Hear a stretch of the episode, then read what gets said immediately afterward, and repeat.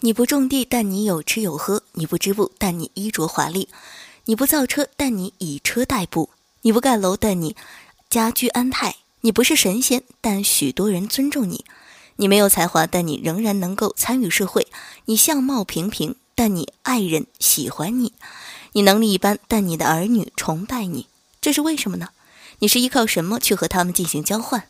你是依靠什么获得你需要的生活物品？你是依靠什么赢得社会的尊重？那就是单位。如果你是小草，单位就是你的地；如果你是小鸟，单位就是你的天空；如果你是一条鱼，单位就是你的大海；如果你是一只狼，单位就是你跃马驰骋的战场。家庭离不了你，但你离不了单位。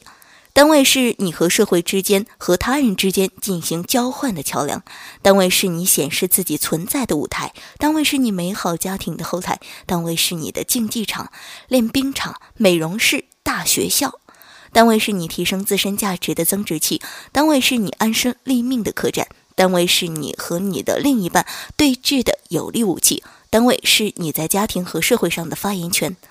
单位无论大小，一把手只有一个。那些能够在一把手面前推荐你说你好话的人，就是你生命中的贵人。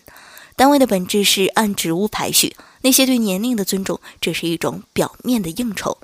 在单位，老年人有老年人的优势，年轻人有年轻人的优势，万万不可以互相轻视。在单位，能多干一点就多干一点，总会有人记得你的好。在单位里，尽量远离那些鼓励你不工作的人，鼓励你闹矛盾的人。在单位永远不要说大话，没有人害怕你的大话，大家只会瞧不起你。维护自己的单位，维护自己的工作，维护自己的职业。单位离开谁都能运转，但你要努力证明你在单位很重要。